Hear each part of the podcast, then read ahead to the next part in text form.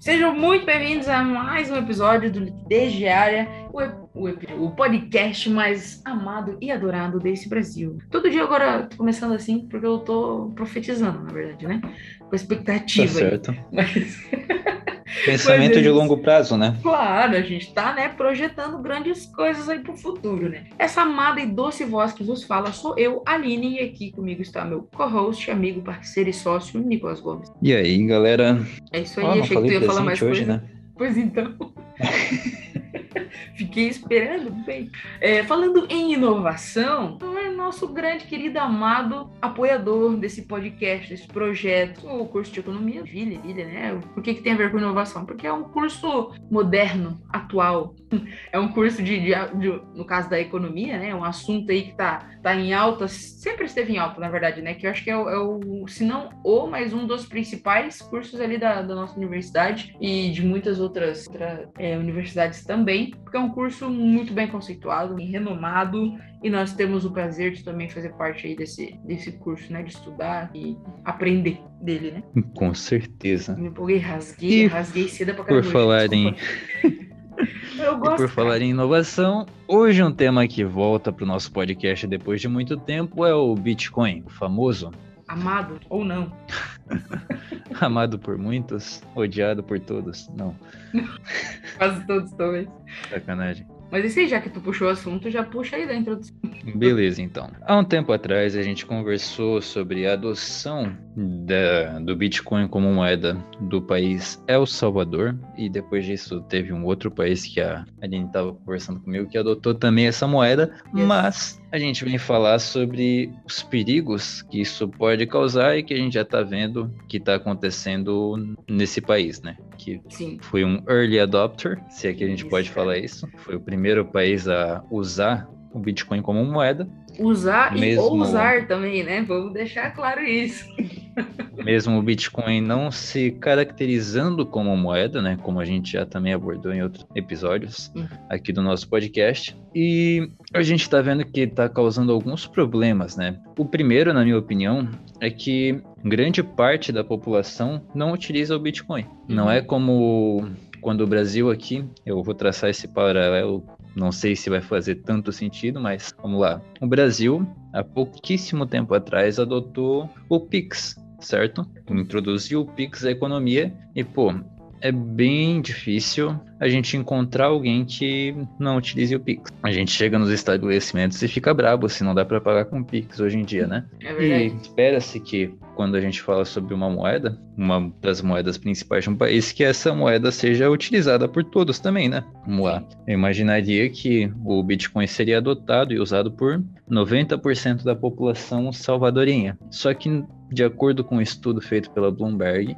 não é o que está acontecendo. Hoje, mais ou menos 20% da população utiliza o Bitcoin lá no, em El Salvador. Então a gente vê aí um problema, certo? Sim. Eles acabaram investindo recursos para fazer essa não migração, né? Porque é o Bitcoin e o dólar, as moedas principais ali do país. Uhum. Só que eles gastaram bastante dinheiro com uma carteira digital disponível para todos os salvadorenhos. Eles deram um insumo de 30 dólares em Bitcoin para todo mundo que baixasse o aplicativo ali, né, a carteira Chivo. E nesse período foi quando a maioria das pessoas pegou ali o aplicativo, né? Pegou os 30 dólares e depois disso quase ninguém utilizou o Bitcoin por muito tempo. Então, nos termos mais modernos, a moeda flopou. Essa, essa é a verdade. Flopou a moeda tá lá em El Salvador. Vou, vou aceitar esse termo. Então, agora eu vou abrir um pouquinho para tu comentar a tua visão a respeito disso. Então. O que, que achou do paralelo entre o Pix e, e o Bitcoin em El é, Salvador? Não, assim, deu deu para deu entender né, o, o teu exemplo na questão da adesão ali do pessoal e tudo mais. É, o, que eu, o que eu entendo que também é um problema, eu concordo contigo que o fato da, da não adesão, né, da grande maioria ali da população é um grande problema, porque de fato isso não, não, não gira a moeda em si, entendeu? É como se, se o Brasil, é, vamos usar um exemplo parecido agora, então, né? Ah, o Brasil agora adotou os pesos argentinos como moeda oficial, né? Isso claro não ocorreu, tenho... tá? É um cenário não, hipotético. Por favor, Deus me livre. Mas enfim, vamos lá. Aí só que a gente ainda tem o real ali, né? Mas assim, o governo decidiu, não, vamos dar ali mil pesos argentinos para cada um. Falei mil porque o peso argentino tá bem triste, né? deve dar 30 reais. É. Foi os mil pesos argentinos aqui para cada um e tudo mais, e vamos circular em pesos agora aqui. Mas, tipo, no caso do Bitcoin, não era uma moeda desvalorizada, né? Mas só seguindo o exemplo aqui, a galera pensa, pô, não, não curto muito, tô acostumado a usar o real e tal, não sei se faz sentido, e não usa, deixa ali guardado, ou vende e não, não mexe mais, né? não vai mais atrás disso e só continua usando o real. O que, que vai acontecer com esses pesos argentinos que o, que o governo injetou aqui dentro da economia, né? Investiu para comprar e tudo mais e distribuir para a população? Acabou-se. Porque, porque a população não vai usar isso, não vai, não vai ter uma adesão, ele não vai se. É, qual é a palavra? Se perpetuar, não vai funcionar pro longo prazo isso, né? Então isso é um grande problema, já que é, partindo do princípio que o Bitcoin é uma, eu ia falar é uma moeda, mas não é nem uma moeda, né?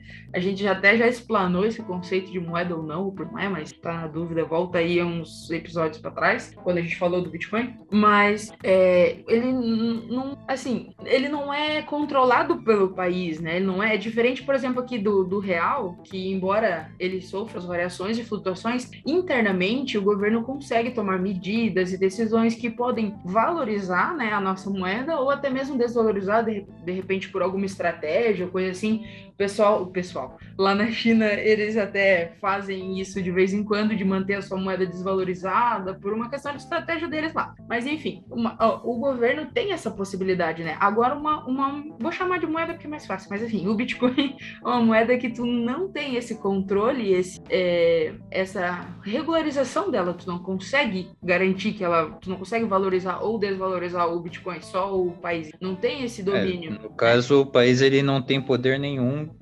sobre as políticas monetárias a partir da adesão do Bitcoin, por exemplo. Exatamente. O que ele ficou à mercê muito. da flutuação, ele ficou à mercê da flutuação da criptomoeda, né? Porque, por exemplo, eu acho que foi tu que puxou o dado de que em junho do ano passado uhum. o Bitcoin estava valendo 30 mil dólares e agora ele está valendo por volta dos 20 mil dólares. Imagina que em menos de um ano, não, em mais ou menos um ano. É, porque é junho, um o ano. Bitcoin perdeu 33% do valor dele, no caso. Uhum. Uhum. Isso eu não estou contando a variação do dólar, né? Não, não tenho esse número exato. Mas a criptomoeda em si perdeu 30% do valor intrínseco dela, se cotado em dólar. E o El Salvador não pôde fazer nada para reverter isso, porque eles não têm poder e nem controle sobre a criptomoeda. Então eles não têm como tomar uma política monetária, alguma coisa do tipo, para mudar o rumo da criptomoeda no país deles. Então eles Exatamente. perdem um pouco a mão, né? É, esse, Pensando esse em El Salvador, mim... talvez isso não seja totalmente um problema, porque eles também não tinham a própria moeda, né? Eles usam o dólar, então eles já são acostumados a não tomar políticas monetárias, né? A não ah, produzir políticas monetárias. Só que eles estavam negociando em dólar, que é uma moeda um tanto quanto mais estável do que o Bitcoin, né? Não tem nem como tração paralela a respeito disso. Começa que é uma moeda e é uma moeda aí que existe há muitos anos, né? É, é, é perene, vamos dizer assim, né? E ela é uma moeda sólida, então, tipo assim, a maioria, a maioria mesmo, das outras moedas ou das outras situações são indexadas ao dólar, né? São atreladas ao dólar. Você é, geralmente, até o próprio Bitcoin, a gente não fala o Bitcoin vale 100 mil reais, a gente geralmente fala 20 mil dólares. A gente sempre faz essa, essa conexão, né, é, com o dólar, porque é uma no moeda... Caso, todas as nego... É, no caso, quase todas as negociações internacionais são feitas em dólar, né? Sim. Pois ela é a moeda universal, no caso desde o Tratado de Bretton Woods. Isso, então é, é mais é uma moeda mais estável, embora ela tenha sim as suas oscilações, mas é, é a gente percebe muito mais a gente no Brasil percebe muito mais essas oscilações por conta da, da, desvalorização da nossa própria moeda, mas não é necessariamente o dólar em si, né, sendo desvalorizado, uhum. mas é, é o comparativo com a nossa moeda, com tudo que está girando internamente aqui.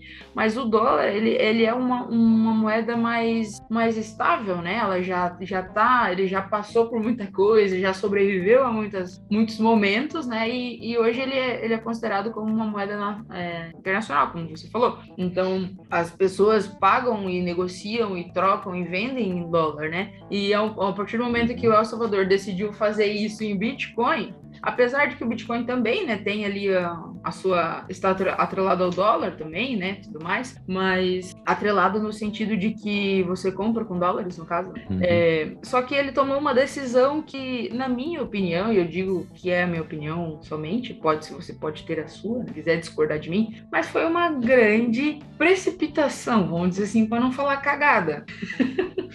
porque, porque assim, o Bitcoin, o Bitcoin existe há quanto tempo? Eu já não me lembro qual é a data de fundação, sabe? De cabeça? Acho que ele foi fundado ali por volta de 2010, daí a primeira negociação veio um pouco depois disso, mas coloca aí uns 12 anos. Pois é, ó, foi em 2008, tá? Mas enfim, tá aí. Mas até começar a girar de fato alguma coisa, tem uns 10, 12 anos é. aí que o, que o Bitcoin existe. Primeiro que não é uma moeda, mas se fosse, ainda assim é uma moeda muito jovem, entendeu?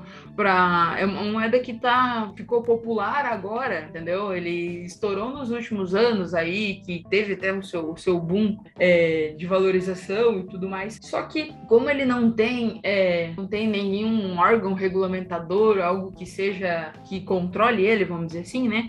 ele fica muito sujeito às variações de mercado e variações e oscilações que são comuns de renda variável. Agora é complicado quando o país coloca esse essa situação, entendeu? Como como moeda oficial, vamos dizer assim, né? Então, cara, o Bitcoin teve uma queda de 33%, conforme você, você até falou ali. E essas oscilações, apesar de que um terço dele ter tido uma queda de um ano para cá, né? É, é uma variação muito grande, mas é uma variação, tipo, é, não posso dizer comum, mas, tipo, ok, entendeu? Ele, ele varia, ele oscila ao mesmo tempo que ele sobe, às vezes, 300, 400%, ele também pode cair um, um, uma porcentagem expressiva, né? E, e é complicado você se sujeitar a isso sem ter, teoricamente, nenhum poder de é, se blindar contra isso, ou pelo menos amenizar toda essa variação, né? Justo. É, eu não adotaria o Bitcoin por um bom tempo como moeda, né? Mesmo se, eu, se o meu país fosse a minha rua. Eu acho muito é. complicado tu indexar toda a tua economia a uma criptomoeda na qual tu não tem controle nenhum. Uhum. Não tem nem como tu conversar com alguém, por exemplo. Vamos lá, claro que El Salvador é um país de muito pouca expressão, mas quando ele está usando o dólar como moeda principal, ele talvez tenha algum voto ali dentro da Câmara, alguma coisa que ajude a controlar o dólar de certa maneira. Claro que a gente está falando de El Salvador, país muito pequeno e sem muita relevância internacional, mas criptomoeda não tem nem para onde correr, né? Tu aderiu a isso. A gente também viu vários problemas ocorrendo com a própria carteira nacional deles de criptomoeda, né? Que é algo complexo. Uhum. Então tu tem uma, um gasto com isso, é algo novo, é algo meio complicado. Tu tem que ensinar a população, talvez tenha sido isso que tenha complicado ali em El Salvador, porque criptomoeda, mesmo com uma carteira digital ali, um aplicativo, vamos lá, facilitado, não é o tipo de coisa que eu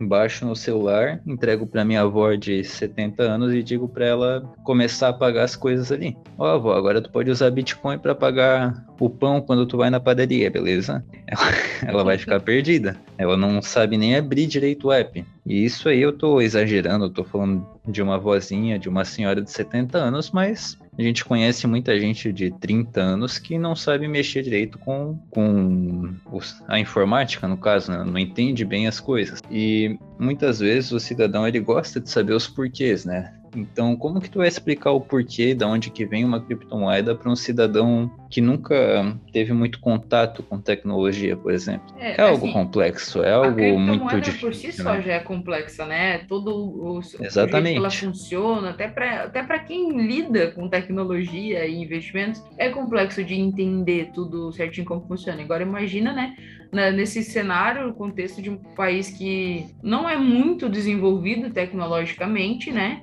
Então, é, eu não sei qual é a média da população, mas provavelmente é, a população jovem não é, assim, a, maior, a maioria, assim, né? Jovem, eu digo, tipo, jovem na cidade. Olha que eu me comparei com vocês, que é meio estranho, né? Não é bem a nossa idade, assim, mais a tua do que a minha. Mas...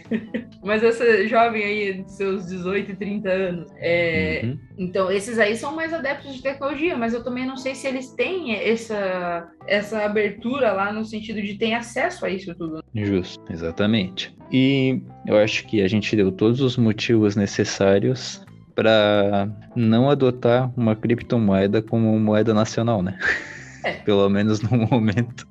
Se, se, o presidente. É presidente? Não sei. É, Fiquei na dúvida agora. É Mas se o presidente lá de Eldorado tivesse nos perguntado, a gente teria argumentado todas essas situações. Se ele quisesse saber a nossa opinião, né? É. Se ele quisesse né, saber, a gente teria apontado esses fatores. Que eu, honestamente, eu acho que deveriam ser levados em consideração. Eu não sei se alguém falou isso para ele ou ele ponderou isso. Eu espero que sim, eu acredito que sim, né? Porque não é uma decisão que você toma assim de. É que nem, ah, eu vou cortar o cabelo. Não é, tipo, do nada, né?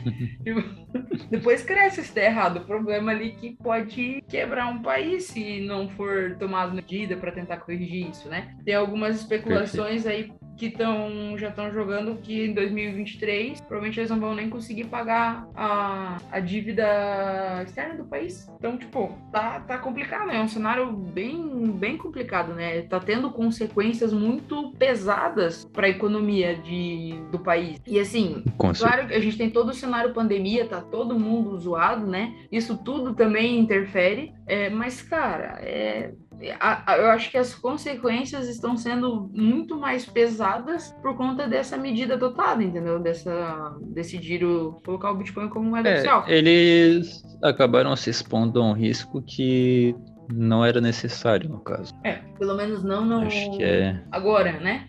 talvez seja uma, uma ideia legal, ok, mas, pô, espera um pouquinho mais. Ainda tá Talvez daqui a uns pandemia, 20 né? anos, 30. Exatamente, espera estabilizar, espera ver para onde vai essa moeda, né? Porque é, como não tem nenhuma regulamentação e também tem muitas especulações, pode ir ao infinito como pode ir a zero.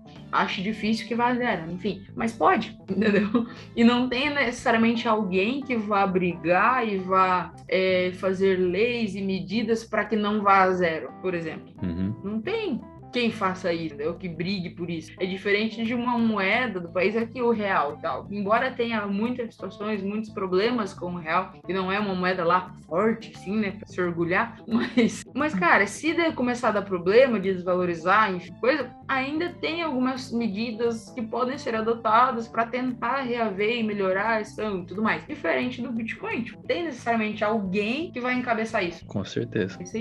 Então, pessoal, essa foi nossa opinião sobre essa adesão do, da criptomoeda pelo país El Salvador. Algum tempo depois da adesão, né, que a gente pôde ver alguns resultados, que a gente não fica só no campo da especulação, né, consegue analisar pelo menos de maneira empírica e através das notícias que a gente vê sobre o país. É isso aí, é, notícias não tão agradáveis, né, mas infelizmente é a realidade, é o não é mercado, é, né? Não agradáveis para os entusiastas, pelo menos, né? É, sim, e também para os moradores né, do país. Eu acho que eles também não estão é, felizes, assim, né, com, com, toda, toda essa situação. Mas, enfim, galera, é, é isso, né? Esse nosso episódio de hoje era isso para você, talvez, é, abrir umas novas ideias e tentar é, entender um pouco mais como funciona isso aí todo esse universo e as decisões que não foram tão, na nossa opinião, que nós concordamos foi a melhor decisão que eles tomaram, mas enfim, já tomaram, vão marcar com as consequências agora, né? Espero que você tenha gostado, tenha entendido. Se você de repente ficou com alguma dúvida ou não concorda com a nossa opinião, fique à vontade, nos procure, manda lá no nosso Instagram, falou, ó, do episódio lá do El Salvador, não concordei com isso. Fica à vontade, gente, pode falar, vamos interagir.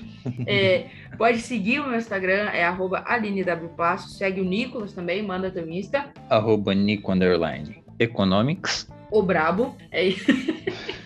é isso. Segue também o nosso podcast. Não se esqueça. Dá um, um follow aí. Você vai ser notificado. To... Um follow não, né? Porque um follow é de seguir. Mas é um espaço follow, né? no caso. Segue o nosso podcast Perfeito. aí, né? Não, deixar. Vai que as pessoas começam a dar, parar de seguir a gente, porque eu falei errado, não, né? É mais. Ativa é... o sininho. Famoso. Isso, também, também, ativa o sininho. E é isso, até a próxima, até semana que vem. Abraço e tchau. Tchau, tchau.